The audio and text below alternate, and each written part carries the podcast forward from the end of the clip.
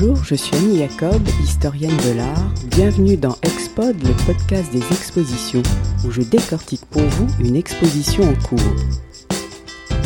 Dans ce nouveau podcast, je vous emmène à Venise pour découvrir l'exposition Giovanni Bellini, Influence croisée, au musée Jacques Marandré depuis le 3 mars. Il s'agit non seulement de la première exposition en France consacrée à l'artiste, considéré comme l'un des pères fondateurs de l'école vénitienne, mais aussi la première à souligner les influences artistiques qui ont imprégné son langage pictural durant toute sa carrière. Pour illustrer le sujet, plus d'une cinquantaine d'œuvres des collections publiques et privées européennes sont présentées et mises en regard. Je vais donc revenir sur ces influences croisées qui ont permis à Giovanni Bellini de se réinventer et de se perfectionner continuellement en créant une véritable manière vénitienne d'un point de vue technique que formel, et ainsi devenir le plus grand peintre du XVe et du début du XVIe siècle à Venise. Giovanni Bellini voit le jour à Venise vers 1430. Il appartient à une dynastie de peintres vénitiens. Les deux grandes familles rivales qui dominent alors la peinture vénitienne sont les Vivarini et les Bellini. Giovanni est le fils illégitime du peintre Jacopo Bellini. Bien que né hors mariage, Giovanni grandit au sein du foyer paternel et se forme avec son grand frère Gentile, né en 1429, dans l'atelier du père.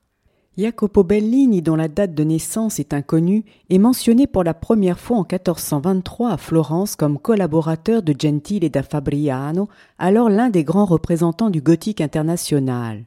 Il s'agit d'un courant qui se répand à travers l'Europe de la fin du XIVe au milieu du XVe siècle et qui se caractérise par un raffinement de la ligne, de la couleur, du recours à l'or et un souci infini du détail descriptif.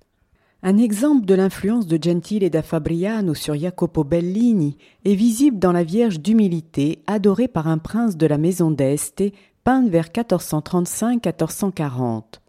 Le traitement minutieux du paysage et la facture raffinée des étoffes, en particulier dans l'emploi de l'or, sont des réminiscences de sa formation auprès de Gentile et da Fabriano. Quant au sujet, la Vierge d'humilité, elle est une variante de la Vierge à l'enfant. Le mot humilité dérivant du latin humus, qui signifie terre, la Vierge est donc représentée sans son trône, assise directement sur le sol, sur un parterre de plantes. Bien que formé dans la tradition du gothique international, Jacopo Bellini est le premier à traduire la Renaissance florentine dans le langage vénitien. La plupart de ses tableaux sont perdus, mais son héritage artistique est contenu dans deux albums de dessins qui témoignent de son intérêt pour la Renaissance et l'introduction de ses thèmes fondateurs dans la peinture vénitienne la construction du récit pictural, les vues des villes et des paysages soumises à la perspective linéaire, l'art de capter les émotions, ainsi qu'une vision romantique de l'Antiquité fondée sur l'érudition et l'imagination pastorale. Ainsi, Gentile, dont le prénom vient sûrement de l'hommage à Gentile da Fabriano et Giovanni formés dans l'atelier patriarcal, s'imprègnent des œuvres de leur père qu'ils copient. Deux toiles qu'ils réalisent dans l'atelier familial sont présentées au musée Jacques Marandré. L'Annonciation et la naissance de la Vierge font partie à l'origine d'un ensemble de huit ou neuf peintures exécutées vers 1453 pour la Scuola Grande di San Giovanni Evangelista. Si les réaux et la minutieuse description des détails naturalistes reflètent le goût décoratif imprégné de la culture gothique de leur père Jacopo Bellini, le dallage perspectif, quant à lui, évoque pleinement la Renaissance, inscrivant ainsi les figures dans un espace en profondeur. Si les deux frères ont suivi la même formation au point qu'il n'est pas toujours facile de reconnaître la facture de chacun dans l'atelier familial, ayant tous deux utilisé les carnets de dessin de leur père, naturellement ils en viennent à se partager cet héritage culturel en fonction de leur qualité artistique et de la diversité de leurs intérêts. Ainsi, Gentile va devenir le chef de file de la peinture narrative en développant son goût pour les scènes urbaines détaillées et les constructions architecturales compliquées, comme dans cette annonciation peinte vers 1464-1465 qui se déroule dans une ville italienne de la Renaissance. À l'inverse, Giovanni va s'intéresser à des thèmes inspirés par le monde naturel, en cherchant à atteindre l'harmonie entre l'homme et la nature, et explorer les mystères de la psychologie et de la spiritualité humaine dans ses images de dévotion, avec la volonté toujours d'acquérir de nouvelles connaissances pour parfaire ses œuvres. Une page se tourne dans la formation des deux frères avec l'arrivée dans la famille d'Andrea Mantegna, qui épouse leur sœur Nicolosia Bellini en 1453. Originaire de Padoue, Mantegna, né en 1431, s'est formé dans l'atelier de Francesco Squarcione, dont la particularité est d'avoir beaucoup voyagé à travers l'Italie et la Grèce, et d'avoir rapporté une importante collection de dessins, de relevés de monuments antiques et des croquis d'œuvres modernes, et de s'être procuré des reliefs sculptés et des moulages. Mantegna a donc été très tôt en contact avec le monde antique. Son apprentissage à Padoue dans les années 1440 coïncide également avec une période d'une intense richesse sur le plan de la vie artistique locale. Quelques-uns des meilleurs peintres de Florence sont invités à venir travailler dans la ville, comme Filippo Lippi, Andrea del Castagno ou encore Paolo Uccello, apportant avec eux leur connaissance de la perspective linéaire. À partir de janvier 1444, c'est au tour du sculpteur Donatello de s'installer dans la ville et de réaliser pendant dix ans de nombreuses œuvres qui vont influencer Mantegna. Dans les reliefs de Donatello, Mantegna découvre le moyen d'instaurer un rapport plus cohérent entre l'espace et les figures et une approche plus affective. Ainsi, pour le thème de la Vierge à l'enfant, Donatello insuffle un nouveau contenu émotionnel, le mouvement tendre de la tête qui se frôle, comme dans la Vierge à l'enfant dite Madone de Vérone, exécutée lors de son séjour à Padoue et dont le musée Jacques Marandré présente une copie d'après l'original perdu. Et c'est avec un répertoire nouveau de formes antiques pour exprimer la nature en termes de perspective, d'articulation nouvelle de l'espace, de volume nettement défini que Mantegna arrive à Venise. Son mariage avec Niccolò scelle à jamais les liens avec la famille Bellini et son atelier, devenu le plus important de Venise. Si Giovanni Bellini trouve l'inspiration dans les œuvres de son beau-frère, il en est de même pour Mantegna qui s'imprègne de l'émotion et de la poésie de Bellini, empreinte de tendresse et d'un doux naturalisme. La proximité artistique entre les deux artistes est telle qu'il existe aujourd'hui encore des doutes quant à l'attribution à Mantegna ou à Bellini de certaines œuvres. C'est le cas par exemple de la Vierge à l'enfant entre Saint Jérôme et Saint Louis de Toulouse, peinte vers 1455, au moment même où l'osmose entre les deux peintres est au plus haut degré. La mise en perspective de la scène par l'usage du parapet, la saturation des couleurs, tout comme la guirlande de fruits et de feuilles suspendues au-dessus des protagonistes, qui s'inspirent des motifs décoratifs de sarcophages évoquant la culture antique, où les guirlandes étaient un accessoire de cérémonie et de triomphe, sont caractéristiques de l'art de Mantegna. Mais le sentimentalisme et la lumière diffuse qui confèrent aux figures de la douceur, voire de la tendresse entre la mère et le fils, sont des caractéristiques de Giovanni Bellini. Aussi faut-il voir dans cette œuvre soit une collaboration entre les deux peintres, soit un exemple d'assimilation de la manière de Bellini par Montaigne. Quoi qu'il en soit, le départ en 1460 de Montaigne pour Mantoue, invité par le duc Ludovico Gonzaga à venir s'établir comme peintre à la cour, conduit Bellini, après avoir assimilé les innovations introduites à Venise par Mantegna, à affirmer son propre style. Giovanni Bellini se spécialise dans la production de vierges à l'enfant. Il faut savoir qu'à cette époque, la peinture religieuse constitue la principale source iconographique des artistes. C'est pour répondre aux exigences de la dévotion privée qu'il développe cette thématique autour de la Vierge à l'enfant, sur de petits formats, ou pour répondre aux commandes publiques, c'est-à-dire l'Église ou les squales, qui sont des corporations et des confréries laïques, sous la forme de retables grandioses où apparaissent alors des saints, voire parfois un donateur autour de la Vierge à l'enfant, le sujet étant alors una sacra conversation, une conversation sacrée ou sainte conversation, ainsi dénommée car elle se déroule au paradis et la discussion est signifiée par une rhétorique gestuelle. Pour souligner l'importance de cette production dans la carrière du peintre, l'exposition propose de nombreuses vierges à l'enfant. Produites en masse, mais toujours avec des variations dans les gestes et dans les sentiments exprimés, elle fournit à Bellini sa première source de revenus et explique la grande disparité dans leur qualité, suivant qu'il s'agit d'une œuvre entièrement de la main du peintre ou si elle a été réalisée en partie en collaboration avec des apprentis ou uniquement par eux. C'est à partir de 1470 que Giovanni Bellini exploite pleinement dans son atelier le thème de la Vierge à l'enfant, qui est très populaire à Venise.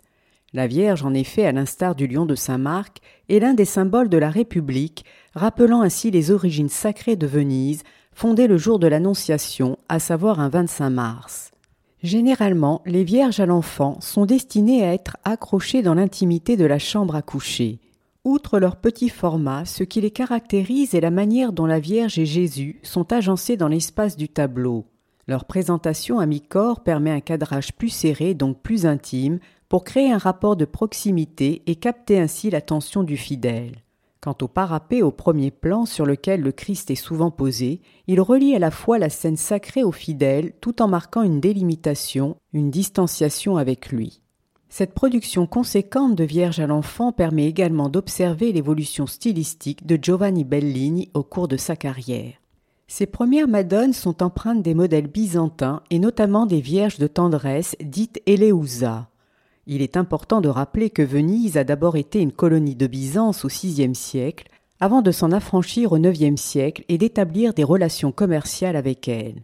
Mais en 1453, lorsque Constantinople tombe aux mains des Ottomans, des milliers de réfugiés affluent à Venise, en emmenant avec eux de nombreux manuscrits grecs, des reliques et des icônes. Par ailleurs, dès la fin du XIIe siècle, Venise, qui n'a eu de cesse de vouloir consolider son empire colonial en mer Égée, ajoute la Crète aux îles qu'elle possède. Ainsi, de nombreuses icônes byzantines, dites alla greca, sont importées de Crète par centaines pour être vendues à Venise aux particuliers, dont l'une d'entre elles est présentée à l'exposition. Mais face à la demande croissante et au succès de ces icônes, des copies sont faites directement à Venise, appelées Madonneri, par de modestes artistes pour le peuple. Ce marché lucratif n'échappe pas à l'attention de peintres bien établis, tels Giovanni Bellini, qui s'en emparent pour répondre à une clientèle aisée de riches patriciens ou marchands vénitiens. Une des principales caractéristiques des icônes byzantines est le fond doré, symbole de la lumière divine et de la perfection de l'espace divin, que l'on retrouve dans plusieurs Vierges à l'enfant de Giovanni Bellini, aussi bien au début de sa carrière comme dans cette Vierge à l'enfant réalisée en 1455, que dans des œuvres plus tardives, exécutées dans les années 1470, voire même jusqu'en 1485.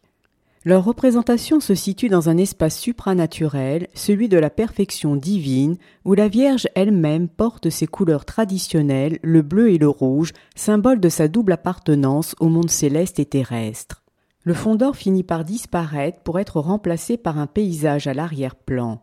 Giovanni Bellini campe alors ses personnages divins dans un environnement naturel, un paysage de la terre ferme travaillé minutieusement. Si Bellini puise une part de son inspiration dans les archaïsmes des icônes byzantines qu'il interprète de manière personnelle, il est avant tout un peintre moderne et s'intéresse très tôt aux avancées faites par les Flamands grâce à la peinture à l'huile.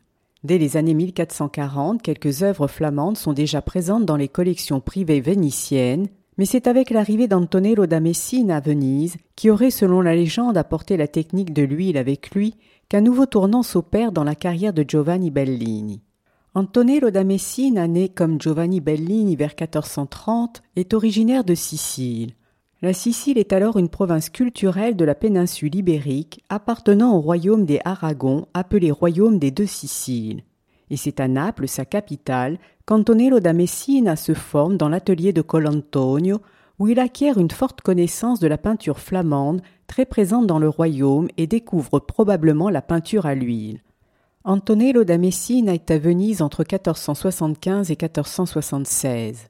Durant cette courte période, il peint plusieurs œuvres et fait la connaissance de Giovanni Bellini. Leur rencontre nourrit mutuellement leur peinture comme dans ces deux tableaux, Christ mort soutenu par deux anges par Giovanni Bellini et Christ mort soutenu par trois anges par Antonello da Messina.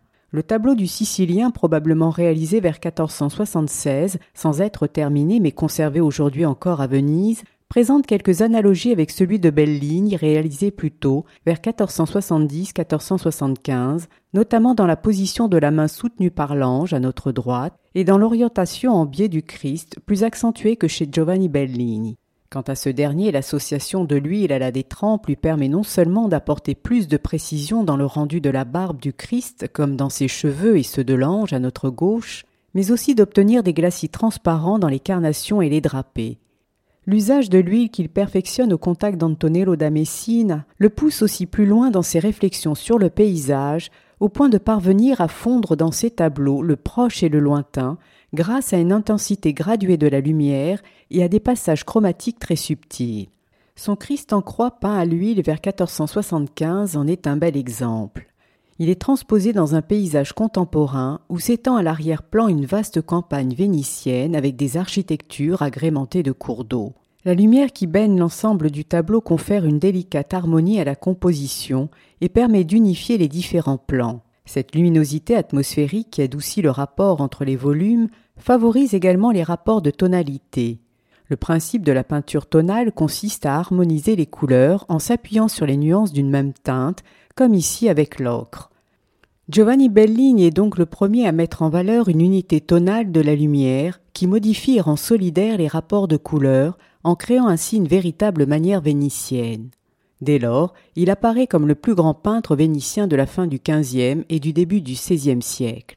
Sa renommée s'étend au-delà de l'Italie. Le peintre allemand Albrecht Dürer, après avoir découvert l'œuvre du maître lors d'un premier séjour à Venise entre 1494 et 1495, retourne dans la ville entre 1505 et 1506. Il y peint plusieurs tableaux qui s'imprègnent de ses recherches et déclare à son sujet Il est toujours le premier dans l'art de peindre.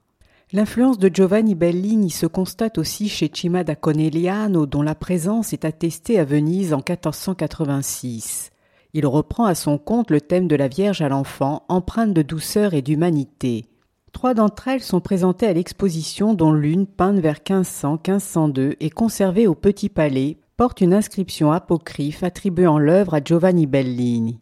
Cette peinture souligne en effet la parfaite maîtrise de Cima da Conegliano des effets de la peinture tonale mise au point par Giovanni Bellini et l'usage de son répertoire iconographique. À l'inverse, au contact de Cima da Conegliano, les paysages de Giovanni Bellini se teintent d'une topographie permettant de reconnaître parfois certains édifices, apportant ainsi des indications sur ses déplacements en dehors de Venise. Avec le temps, son atelier se transforme en un vaste laboratoire d'expériences plastiques où de nombreux élèves viennent se former.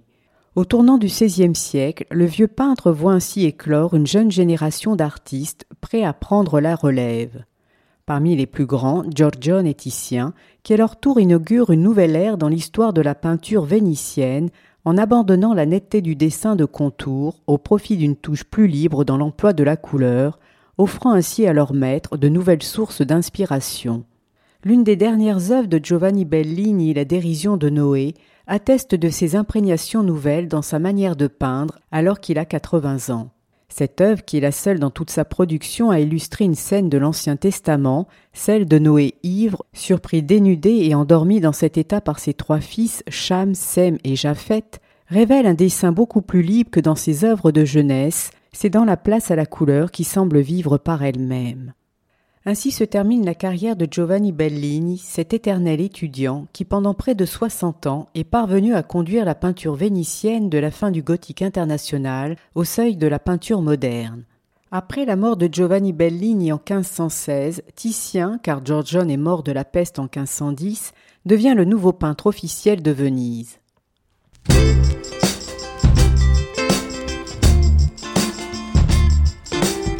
Giovanni Bellini, Influence croisée, une exposition présentée au musée Jacques Marandré jusqu'au 17 juillet. C'était Expod, le podcast des expositions.